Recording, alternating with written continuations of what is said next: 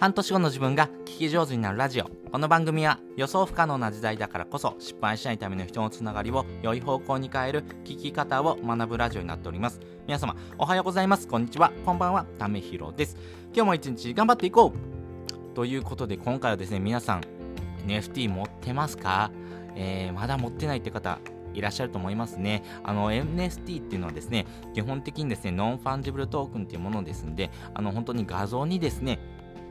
え知的所有権をですね、え与えているものということですね。まあ、この NFT を持つですね、4つの価値っていうのがですね、あるなと思ってます。これはですね、あの NFT のですね、専門家であるですね、あの元グミのですね、国光さんとかですね、池早さんの話からですね、NFT を手にするとですね、こんなポイントがあるよ。まあ、ここがですね、この価値がですね、どんどん上がっていくことによってですね、NFT をですね、あの、背取りというふうな形ですかね、えー、転売、転売、えー、商品をですね、えー、先行投資してですね、転売することによって大きな利益を稼ぐ、まあそういうようなところもですね、大きなですね、価値になっていくなっていうところがありますんで、まあいろんなですね、えー、お金儲けからですね、自分自身のですね、えー、お話も含めてですね、えー、具体的にしていきたいなと思ってます。えまずですね、この NFT を持つですね、4つの価値があるなっていうふうに思ってます。え先にですね、そちらをお話ししておきます。1つ目、コレクター。2つ目、ユーティリティ。3つ目、コミュニティでどやられる。4つ目、時間軸でローコストイコールですね、えー、投資家目線ということです。それぞれ解説をしていきます。まずコレクターですね。人はですね、収集癖っていうのがあります。えー、私自身もですね、ストリングスファインダーっていうですね、あの自分の特性をですね、えー、評価する、要はですね、自分でですね、えー、客観的に、えー、世の中の人の流れと同時にですね、えー、自分はこういうふうな特性を持ってますよっていうことをですね、やってみるとですね、えっ、と、収集というのがですね、あの上位5つのランキングがあるんですけども、はい、入ってました。それぐらいですね、人っていうのはですね、収集癖というのがですね、あると思います。まあ単純にですね、これいいなっていうんですね、心が動いてですね、欲しくなって集めるってことですね。皆さんそういう経験はありますよね。あ昔であればですけども、ビックリマンチョコのですね、シールを集めたりとかですね、あの私だったらですね、あの遊戯王とかポケモンとかですね、この辺りのカードゲームとかめっちゃ集めましたね。まあそういうですね、あのコレクターっていうところもありますし、あの今だったらですね、ディアゴスティーニのですね、あの、ブックにですね、何かですね、えーちょこちょこっとついてますね。あの、私だったらですね、車のですね、模型とかを作るですね、パーツをですね、買うとかですね、そういうのをですね、1個ですね、買い出すとですね、全部集めたくなるんですね。まあですね、パーツパーツなので、す、え、べ、てですね、購入しないと完成しないというところもありますんで、一度ですね、購入しだすとですね、もうこれやめられないということになりますね。まあ一貫性の法則というのもありますんで、まあこのコレクターっていうようなですね、要素があるかなと思います。で、2つ目、ユーティリティですね。これ、えー、有効活用するっていうことなんですけども、この NFT をですね、保持しておくだけではなくてですね、いろんな使い方ができるんですね。えー、例えばですけども、えーと、シングルモルトスコットウイスキー、これですね、ヴィンテージのですね、ウイスキーをですね、えー、交換するチケットとして NFT を発行されてるっていうのがあります。まあこれですね、あの、非常に面白い取り組みだなと思ってですね、見てるんですけども、250ミリリットルのですね、えー、ウイスキーとですね、交換できるような仕組みでですね、あの NFT をですね、発行してます。要はですね、参加券とかですね、入場券というのはチケットの代わりに NFT をですね、購入するということですね。昔だったらですね、こういうのを買ってですね、えー、交換しておしまいだったんですけども、実際ですね、この NFT っていうものをですね、使うことによって、あの、実際に持ってるだけでもいいですし、あのこのウイスキーの価値が上がれ上がるほどですね、この NFT の価値も上がっていくということなので、それをですね、NFT ごと売っちゃうってこともできます。それで、そういうふうなですね、利益をですね、えー、得るというふうなですね、こともできますんで、チケットがですね、価値を持って、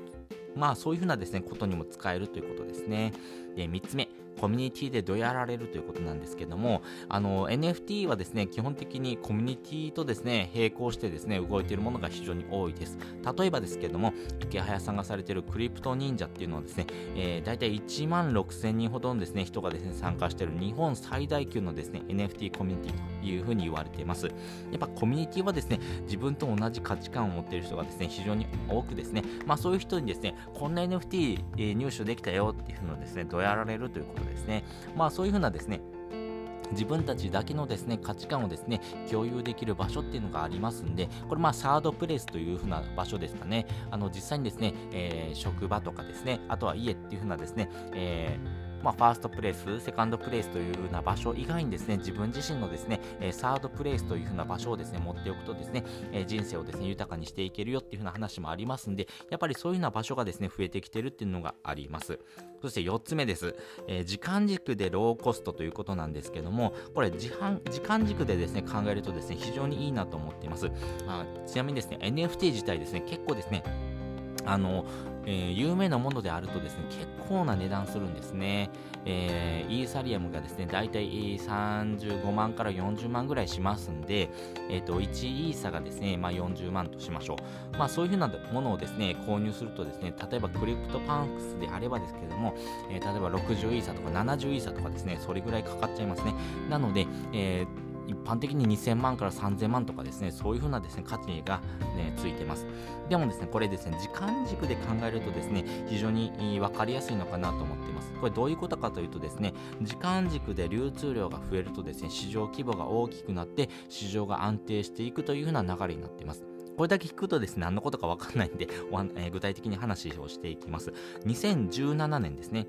2017年に例えばビットコインがですね、いくらだったかって皆さんご存知ですか？1ビットコイン、今、10万円だったんですね。2017年からですね。ただですね、今、1ビットコインがですね、もう500万円しますよね。そういうふうにですね、情報量がですね、どんどんどんどん増えていくとですね、市場もですね、大きくなっていってですね、ビットコインというような価値がですね安定してくるということですね。まあ、これはですねやっぱり先行投資している人のですね、まあ、あのリスクというところとですね、えー、そのリスクヘッジというところのですねせめぎ合いにはなるんですが基本的にはですねあの時間軸で考えるとですねこれから NFT そして、えー、仮想通貨というものがですねどんどんどんどん増えていきます。それはですねなぜそう言えるかというとですねもうこれは成長産業だからということになってますね。あの仮想通貨を含めてですね、えー、今までですね Web3 というふうなですねですね考え方がですねどんどん広まっています。今までは Web2 というふうなですね考え方でした。要はですね中央集権がですね支配する世の中だったんですね。まあインターネットがあってですね、えー、それをですね